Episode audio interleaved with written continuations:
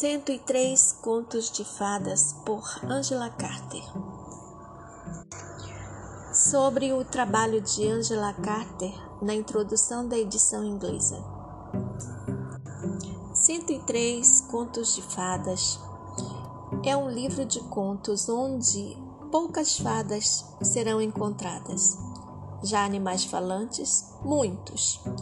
Seres que são maior ou menor medida sobrenaturais mas fadas mesmo são raras, porque a expressão contos de fadas é uma figura de linguagem usada de forma bastante livre para descrever o grande volume de narrativas infinitamente variadas que eram e ainda são oralmente transmitidas e difundidas mundo afora.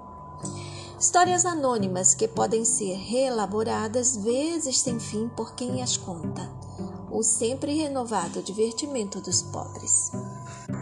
Até meados do século XIX, a maioria dos europeus pobres era analfabeta ou semi-analfabeta, e a maioria dos europeus era pobre.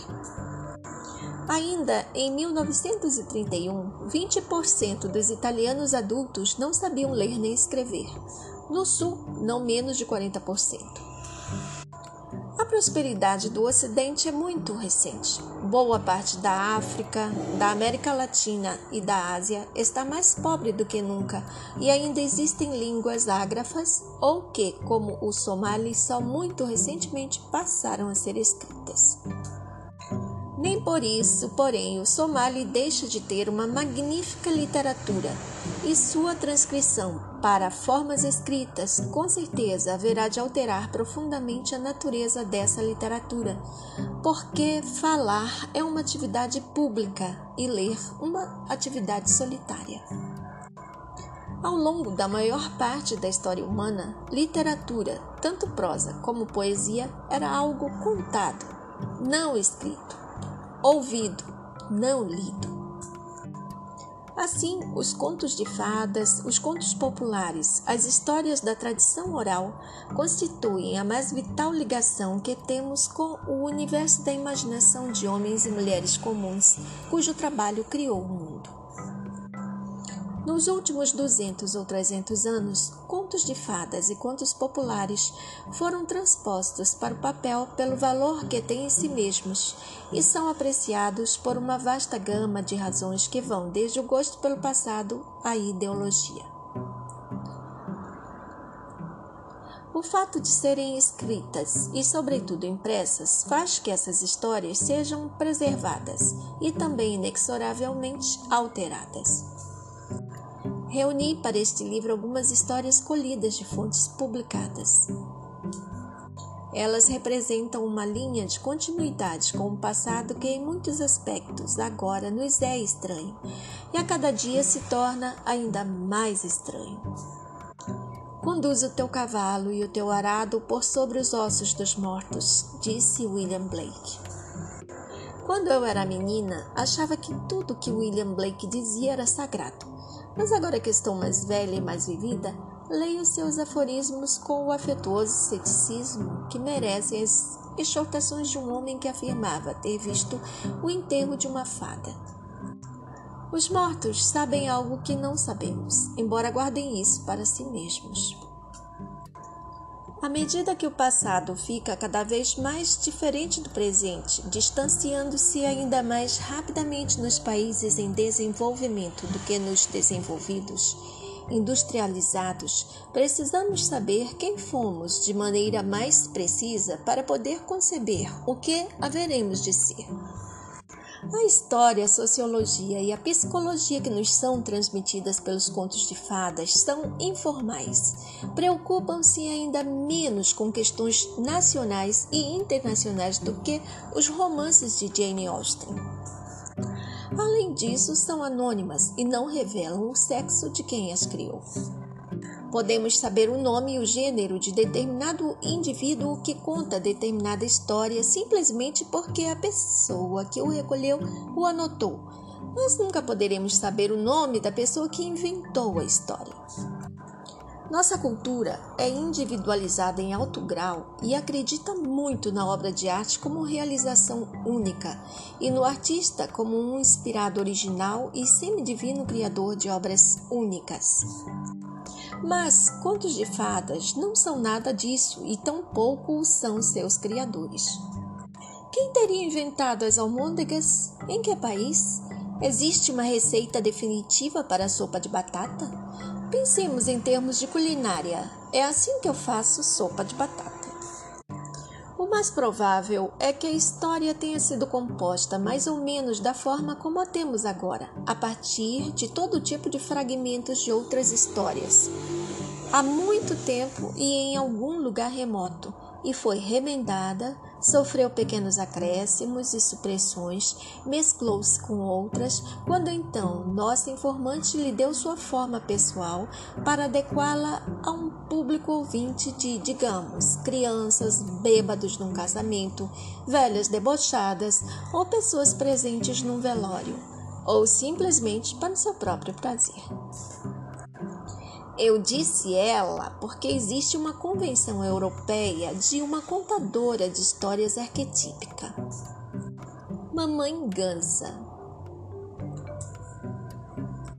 Mother Goose em inglês, Mamère Loyer em francês. Uma senhora sentada ao pé do fogo, fiando, literalmente fiando um fio, tal como é retratada numa das primeiras compilações de contos de fadas europeus, a de Charles Perrault, publicada em Paris em 1697, com o título Histoire ou Conte du Temps Passé, Histórias ou Contos de Outrora, traduzida para o inglês em 1729 e publicada sob o título Stories ou Tales of Past Times.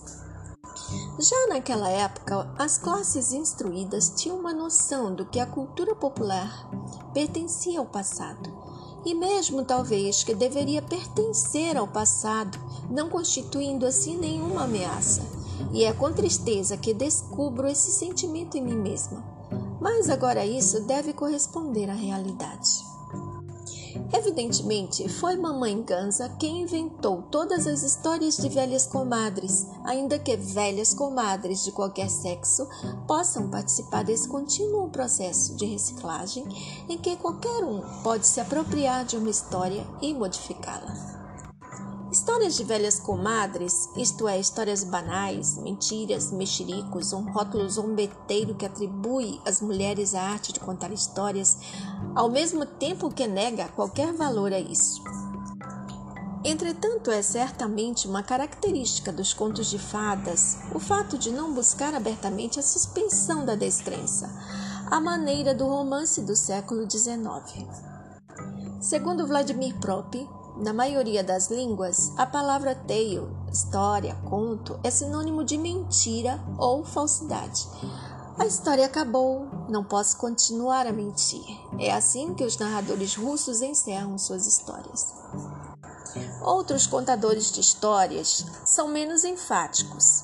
O cigano inglês que contou o casaco de musgo disse que tocou violino no aniversário de 21 anos do filho de casaco de musgo. Mas isso não visa criar verossimilhança da forma como faz George Eliot. Trata-se de um floreio verbal, uma fórmula. Quem conta um conto aumenta um ponto. No fim de A Moça Sem Braços, o narrador diz: Eu estava lá e tomei hidromel e vinho. Ele escorreu pelo meu bigode, mas não entrou na minha boca. Muito verossímil. Embora o conteúdo de um conto de fadas possa mostrar a vida real dos pobres anônimos, às vezes até com uma incômoda fidelidade, a pobreza, a fome, as relações familiares instáveis, a crueldade que tudo permeia e também, em alguns casos, o bom humor, o vigor, o consolo, terra a terra do calor de um bom fogo e de uma barriga cheia. A forma do conto de fadas em geral não é construída de modo a convidar os ouvintes a partilharem a sensação de uma experiência vivida. A história de velhas comadres certamente deixa patente sua inverossimilhança. Houve e não houve uma vez, havia um menino, é uma das fórmulas de abertura preferidas pelos contadores de histórias armênios. A variante armênia do enigmático era uma vez do conto de fadas inglês e francês é ao mesmo tempo absolutamente precisa e absolutamente misteriosa. Era e não era uma vez. Quando ouvimos a fórmula era uma vez ou uma de suas variantes, já sabemos que o que vem a seguir não tem a pretensão de ser verdade. Mamãe Ganza pode contar mentiras, mas não vai nos enganar dessa forma. Ela vai nos divertir, vai nos ajudar a passar o tempo de forma agradável, uma das mais nobres funções da arte.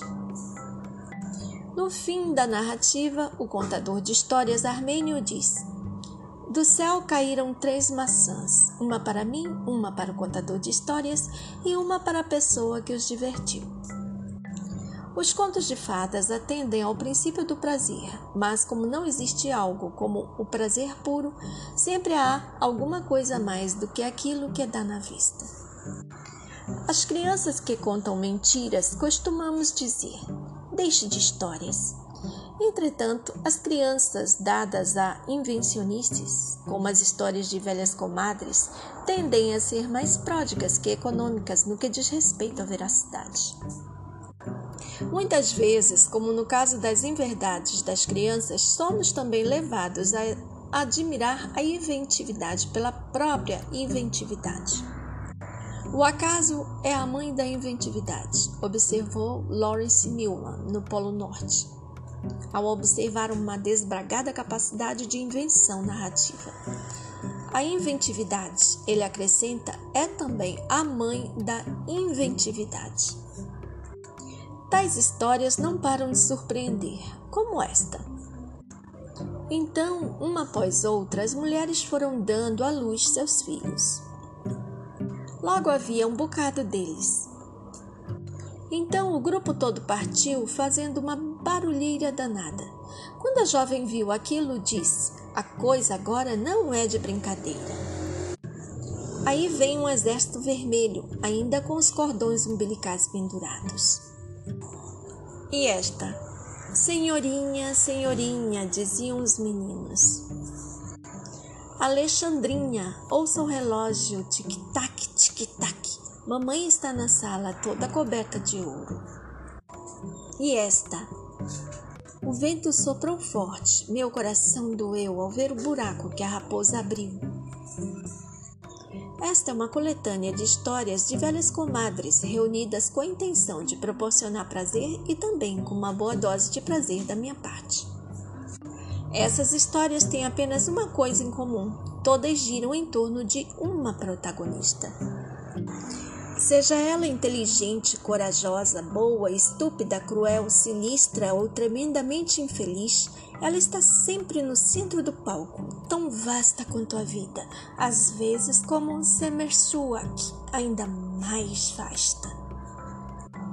Embora sempre tenha existido neste mundo um número de mulheres pelo menos tão grande quanto o de homens, e lhes caiba pelo menos em igual medida que aos homens a transmissão da cultura oral, elas ocupam o centro do palco com menos frequência do que era de esperar. E aqui surgem os problemas relacionados à classe e ao gênero de quem faz a compilação. Expectativas, hesitações, desejo de agradar. Ainda assim, ao contarem histórias, nem sempre as mulheres se sentem inclinadas a se fazer de heroínas, além de serem também perfeitamente capazes de contar histórias nada favoráveis ao gênero feminino. Por exemplo, há a historinha da velha senhora e do jovem indiferente. As heroínas notavelmente vigorosas que Lawrence Newman descobriu no Polo Norte são descritas por homens e mulheres com a mesma frequência, e sua agressividade, seu autoritarismo e sua assertividade sexual com certeza derivam muito mais de fatores sociais do que do desejo de uma mamãe gansa do Polo Norte de apresentar modelos assertivos. Suzy Rugassian Villa surpreendeu-se com o fato de suas informantes da comunidade armênia de Detroit, Michigan, contarem histórias em que as mulheres apareciam numa situação ridícula e secundária.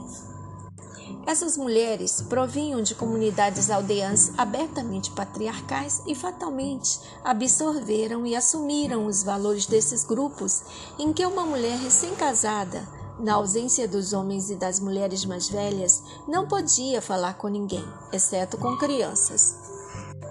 Ela podia falar com o marido em particular. Só as mais profundas mudanças sociais seriam capazes de alterar as relações nessas comunidades, e as histórias que as mulheres contavam não podiam, de modo algum, em termos concretos, mudar sua condição.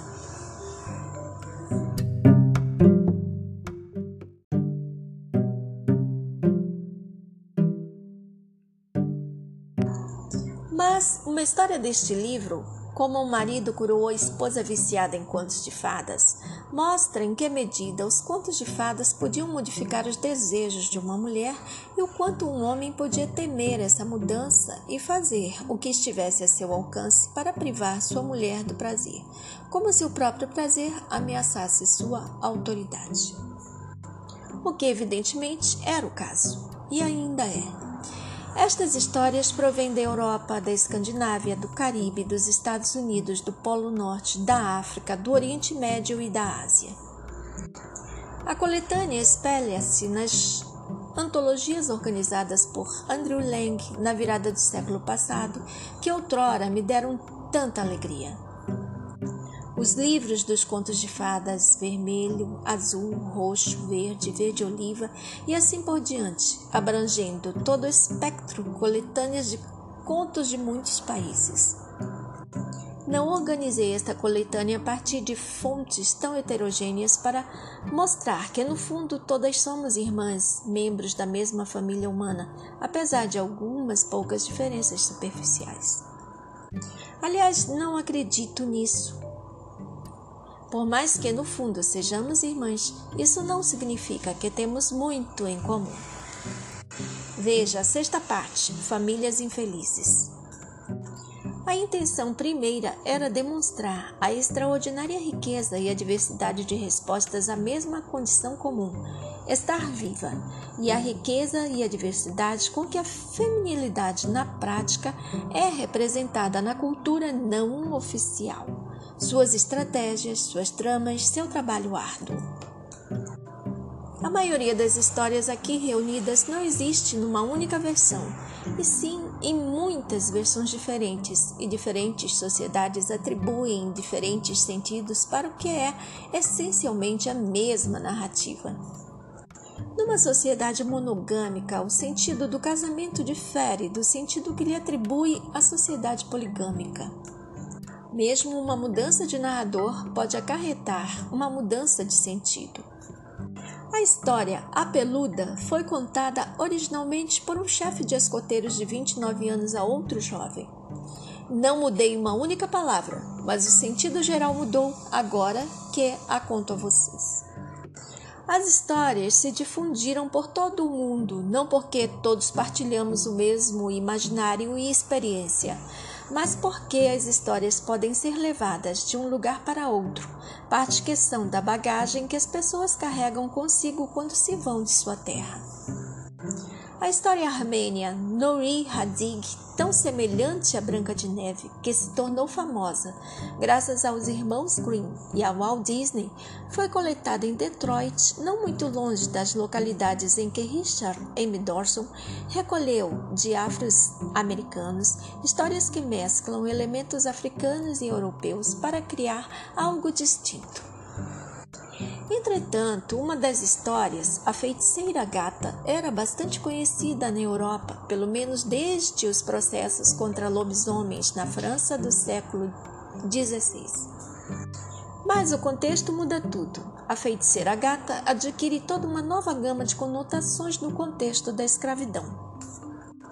Jovens aldeãs levaram histórias para a cidade para contá-las durante as intermináveis tarefas da cozinha ou para divertir os filhos das outras. exércitos invasores se fizeram acompanhar por contadores de histórias.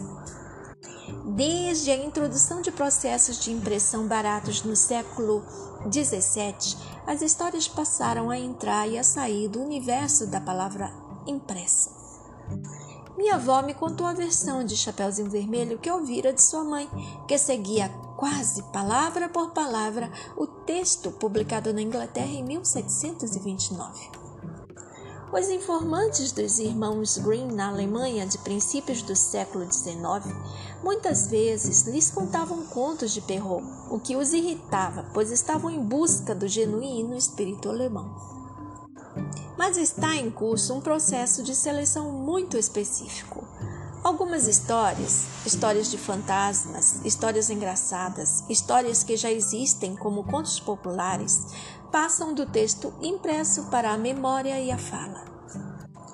Mas, embora os romances de Dickens e de outros escritores burgueses do século XIX fossem lidos em voz alta como atualmente se leem os romances de Gabriel Garcia Marques nas aldeias da América Latina, as histórias de David Copperfield e Oliver Twist não ganharam vida independente como contos de fadas.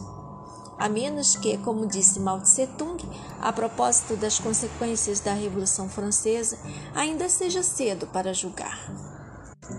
Embora seja impossível apontar o lugar de origem de qualquer história individual, e ainda que os elementos básicos da trama da história que conhecemos com o título de Cinderela estejam em toda parte, da China ao norte da Inglaterra, veja Bela e Rosto Bexiguento, em seguida Casaco de Musgo, o grande impulso no sentido de recolher material oral no século XIX teve origem no incremento do nacionalismo e no conceito de Estado-nação, com sua cultura exclusiva, sua exclusiva afinidade com a gente que nele vive.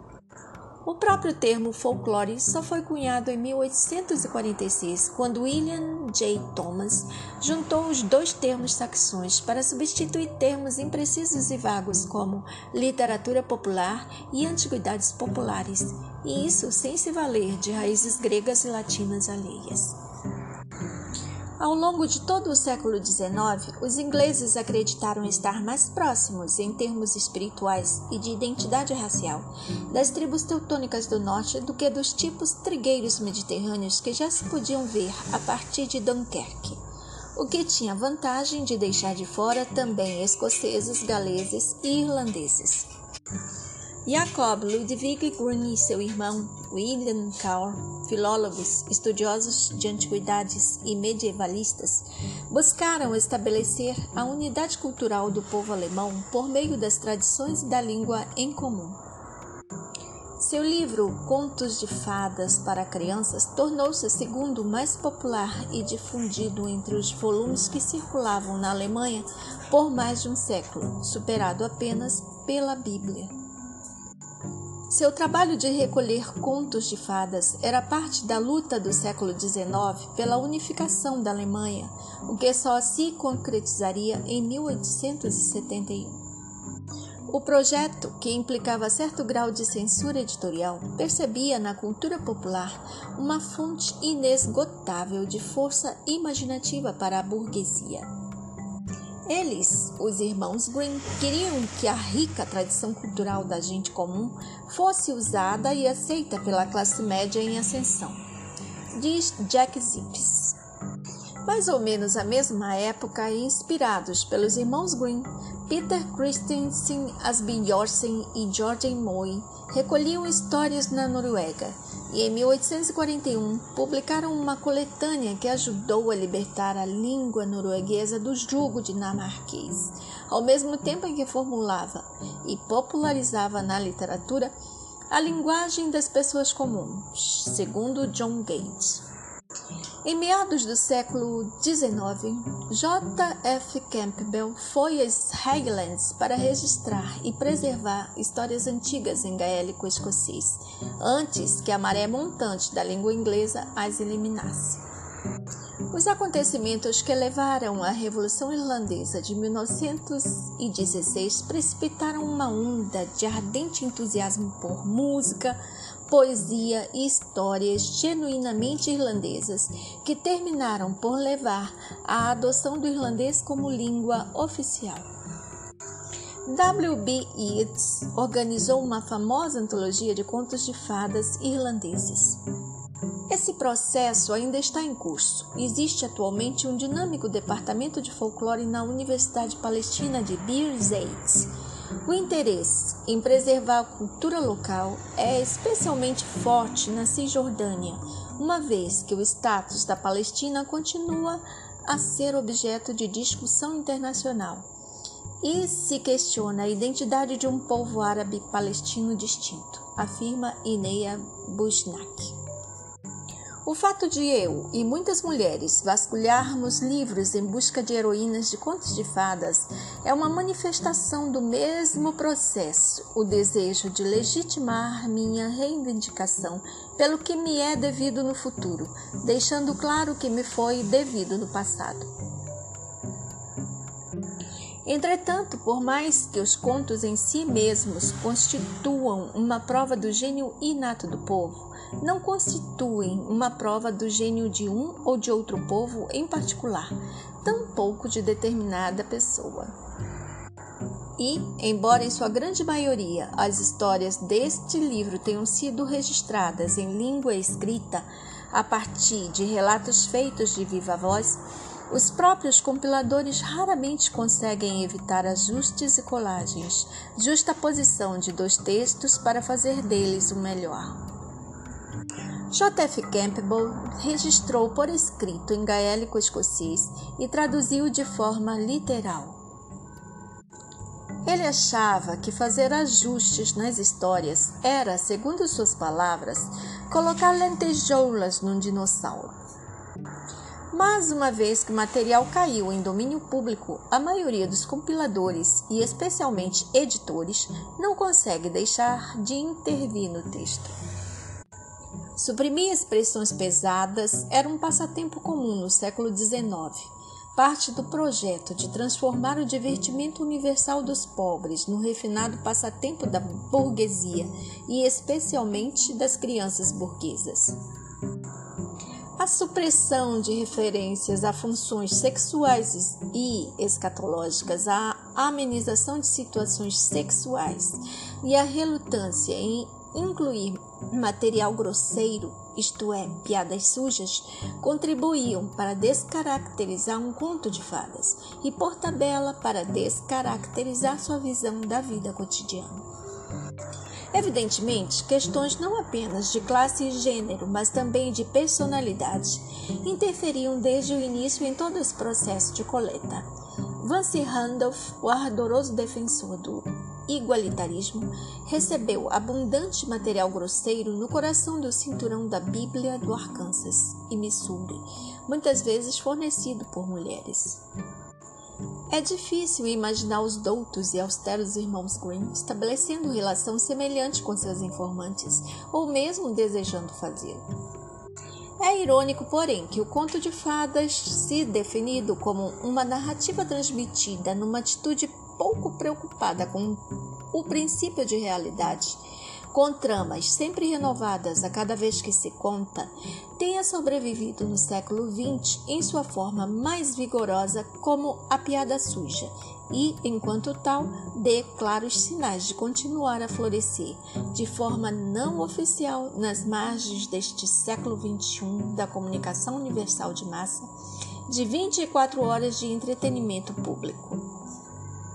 Procurei tanto quanto possível evitar histórias claramente melhoradas ou literalizadas pelos compiladores, e apesar da grande tentação, eu mesma não as reescrevi.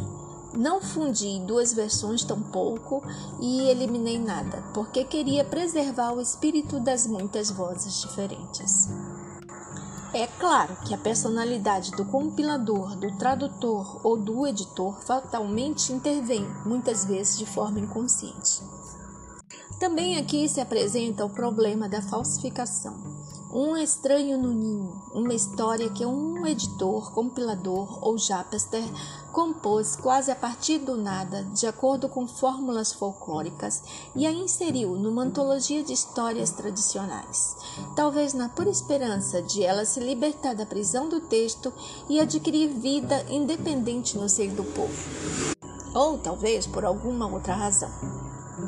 Se inadvertidamente eu tiver recolhido uma outra história composta nessas condições, faço votos de que alcem voo com a liberdade do pássaro do final de A Menina Inteligente. Esta seleção limitou-se principal, principalmente ao material disponível em inglês devido ao meu parco conhecimento de línguas, o que funciona como uma forma particular de imperialismo cultural. De uma perspectiva superficial, estas histórias tendem a exercer uma função normativa, procuram mais reforçar os laços que unem as pessoas do que questioná-los. A vida sob condições econômicas difíceis já é bastante precária, sem incessante luta existencial. Mas entre as características que estas histórias recomendam para a sobrevivência e prosperidade das mulheres, nunca está a da subordinação passiva. Espera-se que mulheres pensem numa família, ver por um punhado de miolos e empreendam viagens épicas a leste do Sol e a oeste da Lua.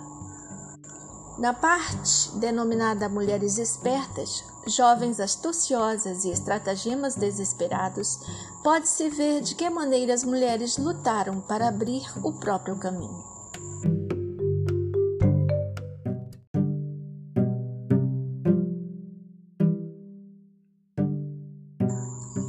Entretanto, a solução adotada em As Duas Mulheres que, Conquistaram a Liberdade é caso raro.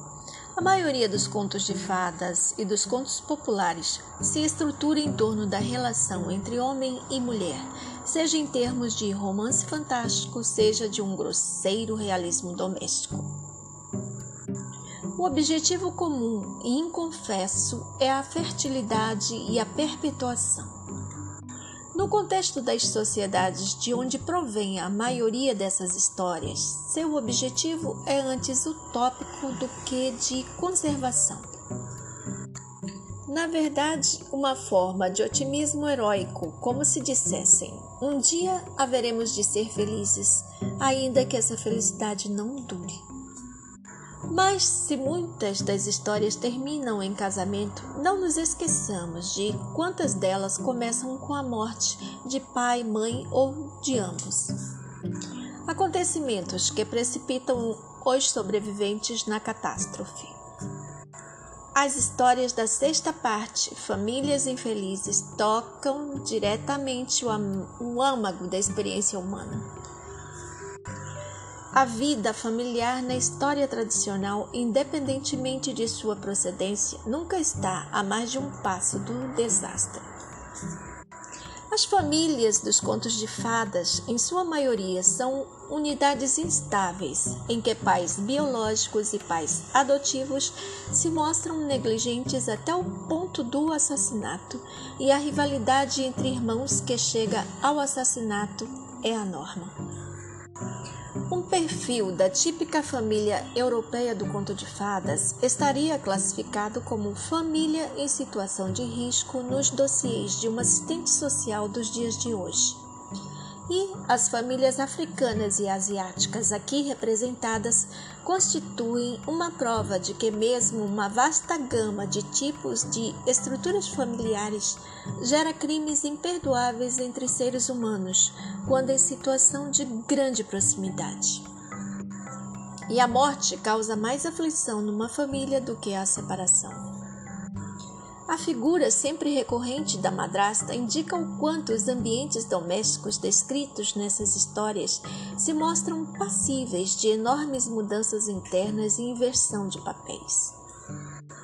Contudo, por mais onipresentes que fossem as madrastas numa época em que a taxa de mortalidade das mães era alta e em que uma criança podia ter de conviver sucessivamente com uma, duas, três ou até mais madrastas antes de ela própria ingressar na perigosa carreira da maternidade, a crueldade e a indiferença que se atribuem a elas quase universalmente podem também refletir nossas próprias ambivalências em relação à nossa mãe verdadeira.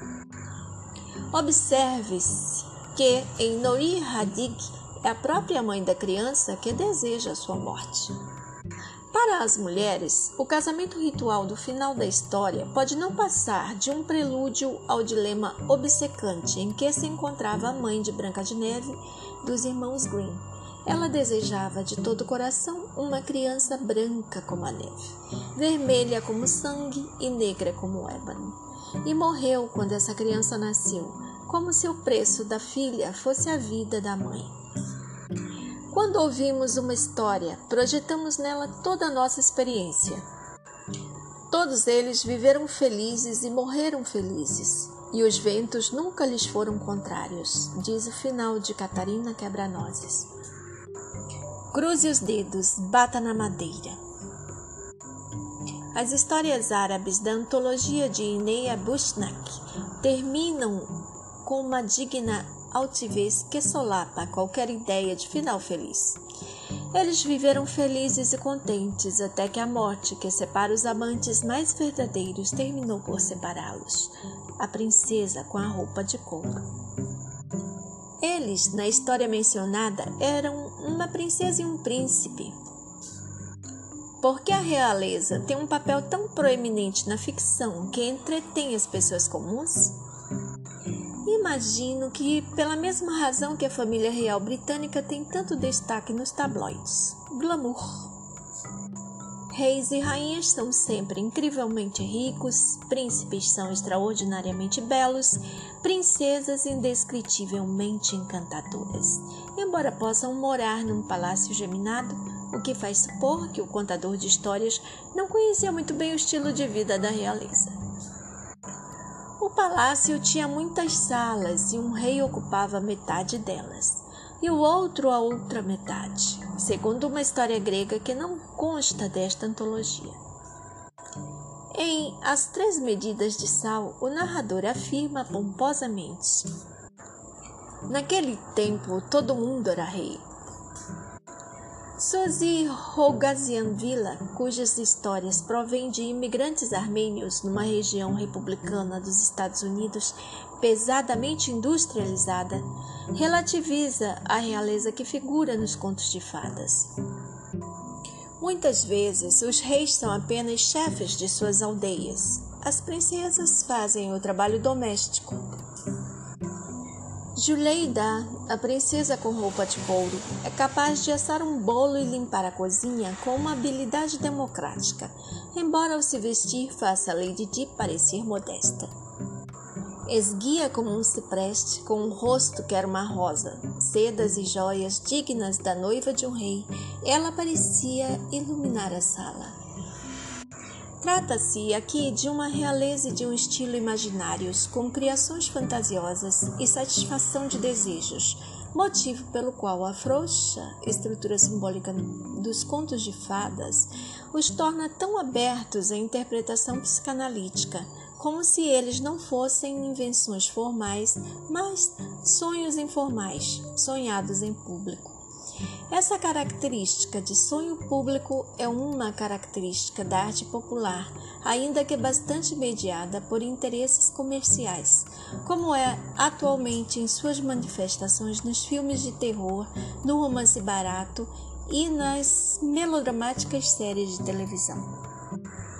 O conto de fadas, como narrativa, tem muito menos em comum com as formas burguesas do romance e do longa-metragem do que com as formas populares, principalmente com os romances ditos femininos. Na verdade, a alta posição social e a grande riqueza de algumas personagens, a pobreza absoluta de outras, as formas extremadas de sorte e de fealdade, de inteligência e de estupidez, de vício e de virtude, beleza, glamour e fraude, a tumultuosa pletora de acontecimentos, a ação violenta, as intensas e desarmoniosas relações pessoais, o amor da disputa pela própria disputa, a invenção de um mistério pelo amor ao mistério. Todas essas são características do conto de fadas que o relacionam diretamente às séries de televisão dos dias de hoje. A já antiga série americana Dinastia, cujo sucesso constituiu o grande fenômeno no começo da década de 80, fez desfilar uma série de personagens que derivavam com uma transparência quase desdenhosa das personagens dos irmãos Green, a madrasta má, a noiva maltratada, os sempre obtusos marido e irmão. As inúmeras tramas secundárias de dinastia apresentavam crianças abandonadas, viagens sem motivo, desgraças despropositadas, todas características do gênero. As Três Medidas de Sal é uma história desse tipo. A maravilhosa coletânea de histórias da Grécia, organizada por R. M. Dawkins, algumas das quais bem recentes, da década de 50, muitas vezes mostra uma mamãe gansa na, no auge de seu espírito melodramático. Vê-se também em A Batalha dos Pássaros como uma história pode desembocar em outra quando se dispõe de tempo e de ouvintes entusiastas, da mesma forma que a narrativa das séries televisivas se move incansavelmente para frente e para trás como as marés, ora avançando em direção a algum tipo de encerramento, ora voltando astuciosamente sobre os próprios passos, como se tivesse sido lembrada de que não existem finais felizes ou não na vida real e de que fim é apenas um artifício formal da arte. O ritmo da narrativa é potencializado pela pergunta: O que aconteceu então? O conto de fadas não cria dificuldades. Sempre responde a essa pergunta. O conto de fadas precisou oferecer essas facilidades para sobreviver. Ele sobrevive nos dias de hoje porque se transformou num meio para o mexerico, a anedota, o boato. Continua sendo artesanal, mesmo nesta época em que a televisão vulgariza as mitologias das sociedades industriais avançadas em todo o mundo, onde quer que existam aparelhos de televisão e eletricidade para fazê-los funcionar. Os povos do norte estão perdendo suas histórias junto com sua identidade, diz Lawrence Milman, fazendo eco ao que J.F. Campbell disse nas Highlands há um século e meio. Mas desta vez Milman deve estar certo. Perto de Gyoahaven, fiquei numa barraca de inuits que, embora não tivesse calefação, era equipada com os últimos lançamentos em engenhocas, áudio e videoeletrônicas. Agora temos máquinas que sonham por nós, mas nessas engenhocas videoeletrônicas pode estar a fonte de uma continuidade e mesmo transformação da arte de contar e representar histórias. A imaginação humana é infinitamente flexível e sobrevive à colonização, ao deslocamento, à servidão, à servidão involuntária, à prisão, às restrições feitas à língua, à opressão das mulheres. Entretanto, o último século assistiu à mais fundamental mudança da cultura desde a Idade do Ferro, a separação final da Terra. John Berger descreve isso em termos ficcionais em sua trilogia Into the Labyrinth. Sempre imaginamos que a época em que vivemos é única, que nossa experiência haverá de empanar tudo o que veio antes. Às vezes essa crença é correta. Quando Thomas Hardy escreveu Tess há um século e meio, descreveu uma mulher do campo, a mãe de Tess, cuja sensibilidade, percepção do mundo, senso estético pouco haviam mudado em 200 anos. Com plena consciência do que estava fazendo, ele descreveu um estilo de vida no, no instante mesmo em que se anunciavam profundas mudanças.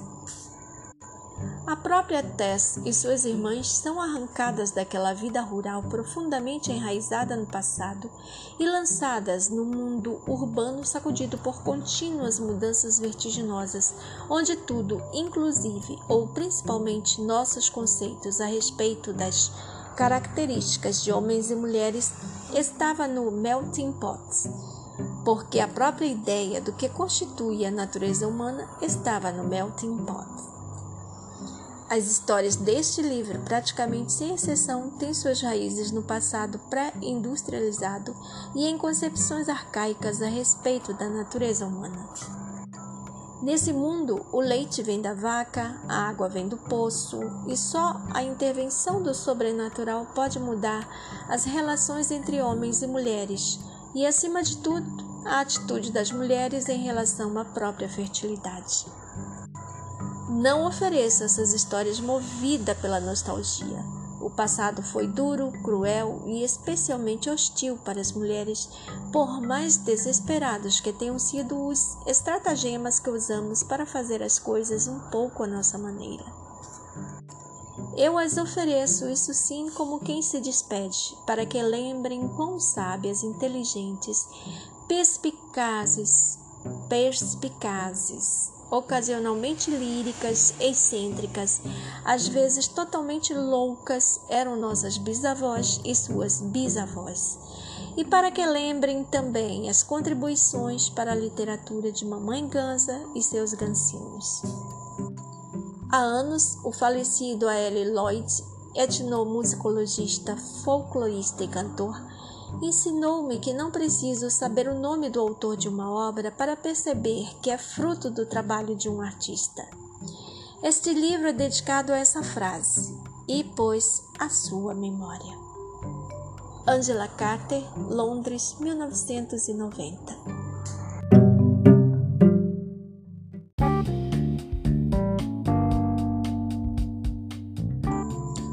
Semer Suaki, conto Inuit. Semersuak tinha tanta força que conseguia levantar um caiaque com três dedos. Ela era capaz de matar uma foca só esmurrando sua cabeça. Conseguia rasgar em pedaços uma raposa ou uma lebre. Certa vez travou uma luta corpo a corpo com Cassorlat de Languac, outra mulher muito poderosa, e surrou-a com tanta facilidade que no final comentou: essa pobre Quassor de Languac não consegue nem vencer um de seus próprios, pois ela conseguia vencer a maioria dos homens e então lhes dizia: Onde você estava quando fizeram a distribuição de testículos?